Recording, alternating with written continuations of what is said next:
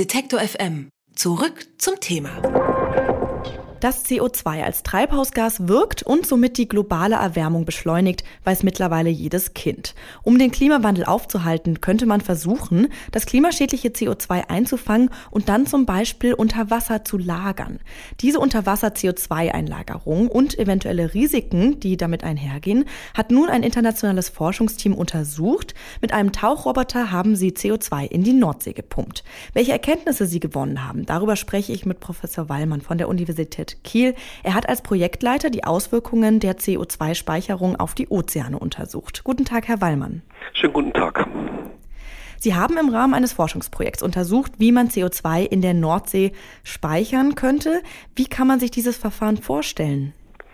Das wird schon seit langer Zeit gemacht. Und schon seit 1996 äh, wird von der Firma Statoil vor Norwegen in der Nordsee CO2 in den tiefen geologischen Untergrund unterhalb der Nordsee injiziert.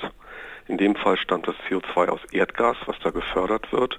Das CO2 wird dann abgetrennt, damit das Erdgas in die Netze gespeist werden kann. Und in Norwegen gibt es schon seit langer Zeit eine CO2-Steuer. Deswegen emittiert Statoil das CO2 nicht einfach in die Luft, sondern setzt das unter Druck. Dann wird es flüssig, sieht aus wie Wasser und wird dann in Sandsteinformationen unterhalb der Nordsee verpresst. Also quasi in den Meeresgrund. Und ähm, die Nordseeregion eignet sich für dieses Verfahren? Ja, in der Nordsee gibt es sehr viele Sandsteinvorkommen unter dem Meer und die könnte man nutzen, um CO2 zu speichern. Äh, das wird eben heute auch schon gemacht und schon seit einigen Jahren. Und da gibt es also noch deutlich mehr Potenzial, was genutzt werden könnte. Und wie kann man sich das vorstellen? Was passiert dann genau mit dem Kohlendioxid, wenn es unter Wasser, also unter diesem Sandgestein ausströmt? Das füllt dann den Porenraum des Sandsteins. Also der Sandstein da unten, der ist, hat also kleine mikroskopische Poren, die sind mit Wasser gefüllt. Und das CO2 wird dann da rein injiziert und verdrängt dann das Wasser und bleibt dann da unten in dieser Sandsteinformation. Sie und Ihr Team haben ja auch Risiken dieses Verfahrens untersucht. Sehen Sie nach den neuesten Erkenntnissen Gefahren bei der Speicherung von CO2 in diesem Verfahren? Ja, also wir haben uns die existierenden Speicher angeguckt und da keine Leckagen gefunden, aber wir denken, dass wenn man das in noch größerem Maßstab in der Nordsee machen würde, dass es dann durchaus zu Leckagen kommen könnte. Was bedeutet das? Das heißt, dass dann CO2 aus diesen tiefen geologischen Formationen nach oben raussuppt und dann doch ins Meer emittiert wird. Und zwar kann das passieren an den alten Bohrlöchern. Es gibt in der Nordsee mehr als 10.000 alte Bohrlöcher, die man da in den Untergrund äh, gebohrt hat, um ähm, nach Öl und Gas zu suchen. Und wir haben herausgefunden, dass aus diesen Bohrlöchern heute schon zum Teil Erdgas entweicht. Und wenn man dann unterhalb der Bohrlöcher CO2 speichern würde, könnte auch CO2 aus diesen Bohrlöchern entweichen. Und gibt es nicht auch das Risiko, dass Verunreinigungen des CO2 wie Schwermetalle oder Dioxine dabei ins Meer gepumpt werden? Es kommt darauf an, wo man das CO2 herbekommt. Also aus dem, in dem Erdgas, aus dem das CO2 abgetrennt wurde, gibt es diese Verunreinigungen nicht. Ähm, es kann aber passieren, äh, besonders bei der Speicherung an Land könnte das passieren, dass wenn das CO2 im Untergrund äh, gepresst wird, dass dann das Wasser, was da unten steht, verdrängt wird und diese Gewässer, diese Porenwässer, die dort tief unten im Sediment stehen, im Sedimentgestein, die sind bei manchen geologischen Formationen tatsächlich mit Schwermetallen belastet. Und wenn dann dieses Wasser rauskommen würde, dann wäre das tatsächlich ein Problem für die Speicher, die eben Formationswasser enthalten, die, äh, das diese toxischen Substanzen enthält. Halten Sie das Verfahren für eine sinnvolle Technologie, um den Kampf gegen den Klimawandel zu unterstützen? Also die wichtigsten Dinge, die wir machen müssen, ist Ausbau der erneuerbaren Energien, äh, auch mehr Energieeffizienz, weniger Energie verbrauchen. Das ist sagen wir mal 90 Prozent der Lösung. Aber dann bleibt immer noch CO2 über. Also wir haben immer noch hohe CO2-Emissionen etwa an Raffinerien, an, bei, der Zement, bei der Zementproduktion, auch in Stahlwerken und auch in Gaskraftwerken, die wir wahrscheinlich noch längere Zeit äh, äh, betreiben werden.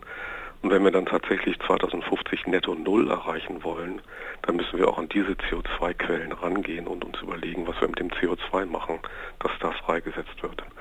Und da muss man eben abwägen. Ne? Also wenn ich eine Million Tonnen da verpresse pro Jahr, aber nur relativ kleine Mengen rauskommen im Verhältnis dazu, dann ist dieser Schaden wahrscheinlich vertretbar. Das ist also eine Sache der Abwägung. Ne? Also wir sagen nicht, das ist völlig ungefährlich und da kann gar nichts passieren. Es gibt Risiken, die haben wir eben bewertet und uns angeschaut mit diesen Experimenten, auch in längeren Projekten, die wir im Vorlauf hatten. Äh, und dann ist es eine Abwägungsfrage. Ne? Also was, was macht man da mit diesem restlichen CO2? Emittiert man das in die Atmosphäre? Oder versucht man das dann eben abzufangen und im Untergrund zu speichern? Und bei dieser Abwägung haben wir trotz der Risiken, die wir sehen und die wir auch gefunden haben, äh, gesagt, okay, das ist wahrscheinlich vertretbar, weil eben der Schaden kleiner ist als der Nutzen. Wir haben, wir haben also acht Jahre lang untersucht, die Umweltauswirkungen ne, sehr intensiv mit allen möglichen Projekten und es kommt zu Schädigungen, das ist wichtig. Ne, also das haben wir da auch gefunden, wenn wir über unseren Experimenten, wenn wir CO2 freisetzen am Meeresboden, wird bei Worst-Case-Leckage-Szenarien eine größere, also eine Fläche von ungefähr 50 Quadratmetern am Meeresboden dann geschädigt. Die Organismen, die da leben, werden entweder getötet oder äh, vertrieben und dann siedeln sich dann nur noch wenige andere Organismen an, die CO2-tolerant sind.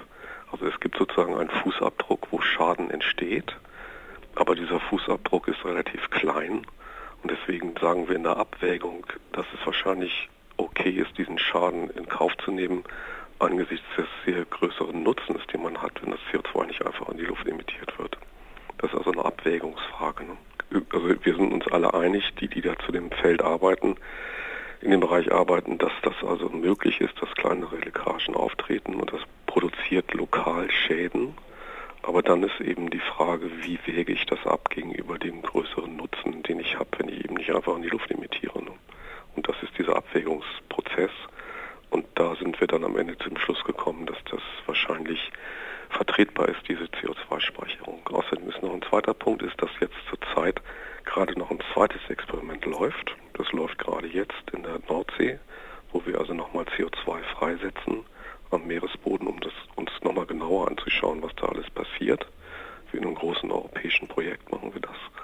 Und ähm, da überprüfen wir das nochmal, was wir bisher gefunden haben. Jetzt haben wir halt ein bisschen besseren äh, Aufbau und haben schon vorher was gelernt aus dem Experiment und machen jetzt ein zweites Experiment, um das, was ich gerade gesagt habe, nochmal zu überprüfen. Was muss denn in Deutschland passieren, dass die Technologie öfter umgesetzt werden könnte? Man muss einen Anreiz dafür bieten. Also man muss entweder eine CO2-Steuer einführen oder eben die Emissionspreise, die es ja schon gibt, äh, deutlich erhöhen. Die Kieler Landesregierung hat sich schon vor etwa zehn Jahren gegen die CO2-Speicherung in Schleswig-Holstein ausgesprochen. Das betrifft also auch für ihr Verfahren günstige Gebiete in der Nordsee. Meinen Sie, dass Sie die Politik umstimmen können, sofern das Verfahren den Kampf gegen den Klimawandel unterstützt?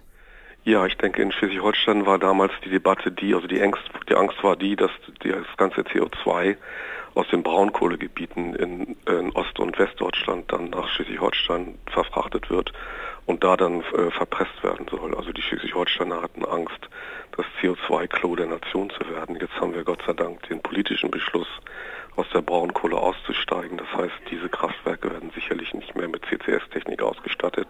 Es geht nicht mehr um die Kohle, sondern es geht um den Rest Emissionen, den wir eben an industriellen Quellen haben, werden auch in Zukunft und auch äh, um das CO2, was an Gaskraftwerken entsteht. Das sind deutlich geringere Mengen über als das, was man, worüber man vorher geredet hat.